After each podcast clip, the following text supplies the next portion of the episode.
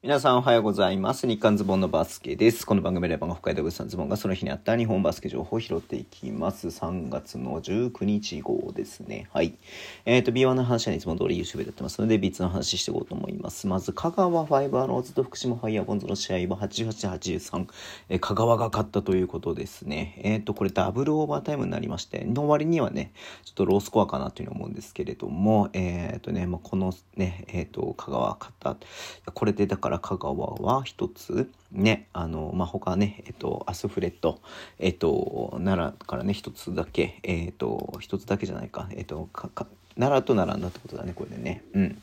えー、と、どうなっていくのかな？この後ね、降格、えー、ね、残留争いね。はい。えっ、ー、と、青森ワッツと、えっ、ー、と、愛媛オレンジバイキングスの試合は74対64、10点差でね、青森が勝ちました。青森もなんかね、ここだからあれなんだよね、愛媛がちょっとここで失速してきてるんでね、ちょっとここは、どうにかね、愛媛頑張ってほしいなと思ってます。そして、アルティーリとね、えっ、と、佐賀の試合ですけれどもね、えっ、と、82対80、えー、2点差ででね、RT で勝ったということで、うーん、ね、えー、まあ、最後の最後まで、えー、こうね、えー、何こう接戦な試合だったんですけれども4コート始まった時代も多分1点差かなだったんで、うん、いやすごい試合で、まあね、アルティリが勝ったということでアルティリこれで38勝11敗そして佐賀も38勝11敗ということでねなんと勝率が並びましたね。佐賀がね独走してたんですけどねちょっとここ4連敗しましたんでえっ、とまあ長崎とのね差もそうですし、うん、いや結構ね面白くなってきたよね。うん。ガルシアまだ出れてないので、はい。えー、どうなるのかなというところです。